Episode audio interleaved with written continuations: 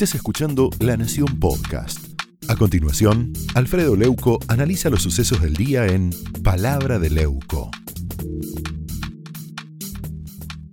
Todos los días Cristina conspira contra Alberto y lo va vaciando de poder. Sin prisa, pero sin pausa. El fuego amigo de la vice va erosionando la investidura presidencial. Cristina avanza en una suerte de golpe palaciego porque le voltea ministros, le impone las estrategias, lo somete a las órdenes de Axel Kisilov y como si esto fuera poco, no le permite que le pida la renuncia a un simple subsecretario de Estado. Mire, analizar la pelea entre Martín Guzmán y Federico Basualdo como una interna entre ellos es quedarse con la anécdota, es apenas la punta del iceberg. Esa escaramuza es parte de una batalla mucho más peligrosa que exhibe casi pornográficamente la debilidad de un presidente que no tiene fuerzas ni para echar a un funcionario de tercer nivel. Porque eso es Basualdo, subsecretario de Energía Eléctrica. Ahora, ¿cuál es el poder de Basualdo? Es integrante de la Cámpora, la guardia de hierro de Cristina. Por lo tanto, es un intocable.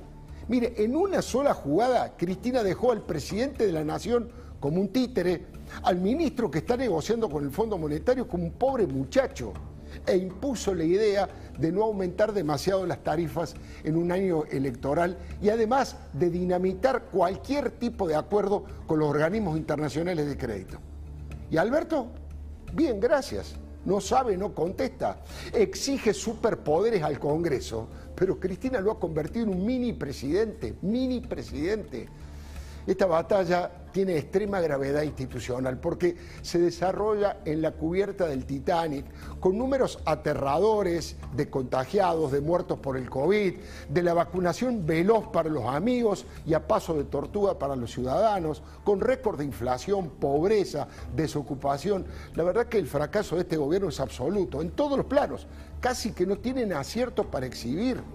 No es casual que los opositores hayan instalado en las redes el hashtag el peor gobierno de la historia. Alberto carece de votos, de territorio, de organización y del coraje suficiente para enfrentar a su jefa política. En realidad baja los brazos, se arrodilla, dice que ella y él son lo mismo. Y es un error, porque no son lo mismo. Alberto es menos de lo mismo. Se pelea con periodistas, con opositores, pero su principal enemiga le respira la nuca. Nadie le hizo tanto daño a Alberto como Cristina. Lo desestabiliza política y anímicamente.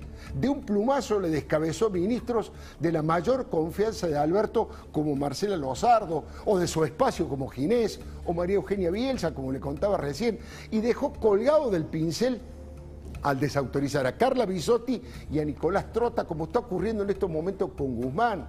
Jorge Liotti, con quien recién hablábamos, este columnista prestigioso de la Nación, aseguró en el comienzo de su nota, y le estamos viendo, que en la intimidad del ministro se decía, Martín está más afuera que adentro no está dispuesto a continuar en las actuales condiciones porque se quedó sin autoridad para marcar el rumbo económico. Estamos viendo allí lo que escribió Jorge Eliotti. En realidad, hace mucho que Guzmán no marca el rumbo. Es apenas un frágil secretario de deuda externa que corre de atrás a la inflación. Y acá me quiero detener un minuto porque corre de atrás a la inflación Martín Guzmán y además le ha dicho a su gente que todo hay peligro de que la economía vuele por el aire. Y aquí vuelvo a eh, Florencia Donovan. ¿Cuáles son los riesgos más grandes, Florencia, que este, corre la economía argentina? Porque el propio Guzmán ha dicho que es riesgoso de que, de que vuele por el aire. Mira, eh, Alfredo, precisamente, ¿qué es lo que tiene miedo Guzmán? Acá se están eh, se está debatiendo dos modelos. Uno, el de un ajuste moderado, que es el de Guzmán, que es un ajuste dentro de todo eh, bastante tranquilo, aunque en el primer trimestre es un ajuste fuerte. Algunos lo comparan con el ajuste de Duhovne.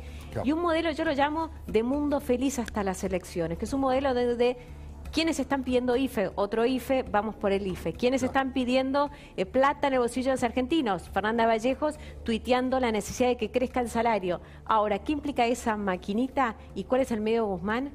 Que eso sea insostenible. El punto de vista para contener el dólar, dice, acá vos podés ganar una elección. ¿Cuál es el, argumento que da la gente cercana a Guzmán y Guzmán? Vos podés ganar, Cristina dice, yo gano una, una elección con salarios altos y tarifas bajas, costos bajos, alimentos planchados, precios planchados. Lo de precios no lo están consiguiendo, por eso el enojo también del kirchnerismo con Guzmán, le echan la culpa por eso.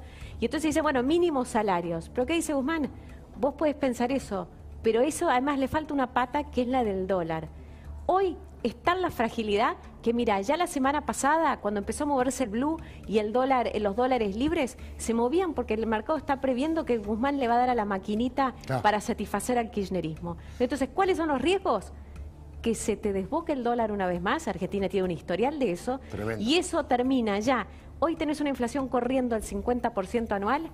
No me animo a decir a dónde vamos a ir a buscar la inflación si Guzmán le da sin asco a la, maquinita. O sea que hoy hablando, si hablabas con los albertistas te decían que tenían impectore, diría Carlos, como reemplazante de Guzmán a Cecilia Todesca, pero si hablabas este, con los eh, kirchneristas, con los cristinistas más, más duros, en realidad estaban planteando que allí debería ir alguien que tenga y que exprese el pensamiento de Kisilov, de ningún... ¿Cómo? Y sí, porque Cecilia Todesca no piensa muy distinto de Guzmán. Claro al final del día, incluso Miguel Ángel Pelle, por más que tuvo sus roces con Guzmán, no piensa muy distinto de Guzmán. Hoy están preocupados y de hecho ese conservadurismo desde el punto de vista de la emisión monetaria lo comparten entre todos ellos. No así el kirchnerismo duro. Eh, quiero aclarar lo del conservadurismo es a medias, ¿no? Porque ya después de lo que se emitió el año pasado... No, claro, claro, por una posición un poco más Un poco Más, más prudente. Manuel, Manuel, ¿qué te parece a vos este tema de que la, de que la economía vuele por los aires? ¿Es, ¿Es correcto el miedo que transmitió el propio Guzmán, dice, no? Bueno, yo creo que la Argentina está a medio paso de que vuele todo por el aire. Digo, esto es una, ya que Florencia no se animó a decirlo, lo digo yo. Está claro que estamos entrando en una espiral eh, es, difícil hablar de hiperinflación en un país donde nos ha traído tantos dolores de cabeza y tanta pobreza, ¿no?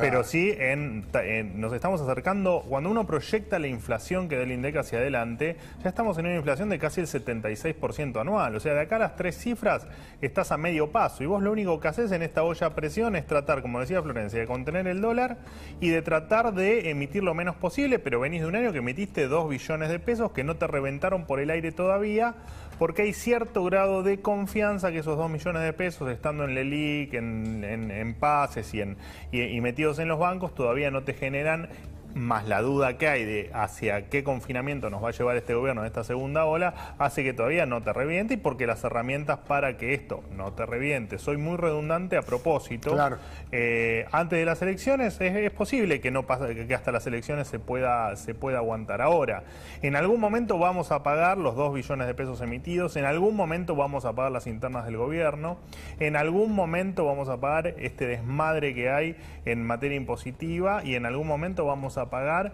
Eh, incluso, o sea, porque recién hablaban de Kisilov y yo cada vez que lo nombran como posible referente económico del gobierno, yo tiemblo, porque ah. Kisilov ha hecho un desastre. De hecho, el, acuerdo que estamos negociando en el Club de París lo cerró Kisilov en el año 2014, que le pagamos el capital más los intereses más los punitorios, más un pedacito de más por las dudas. Entonces digo, la verdad es que hasta que no tengamos un plan económico serio, donde, donde vayamos todos por la línea de tener una política monetaria sana, una política fiscal donde no se gaste más de lo que se tiene, bueno, sí, efectivamente esto va, si no cambiamos, esto va a reventar por los aires, seguro. Como dice el propio Guzmán, y la pregunta que se desprende de esta charla es, ¿seguirá? ¿Seguirá pronto este Martín Guzmán?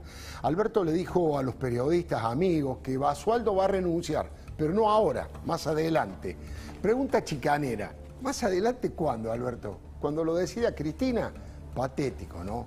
Alberto le tienen rodeado el rancho y cada tanto Cristina, Axel, Máximo y los talibanes de la cámpora le dan un cachetazo para que recuerde quién manda.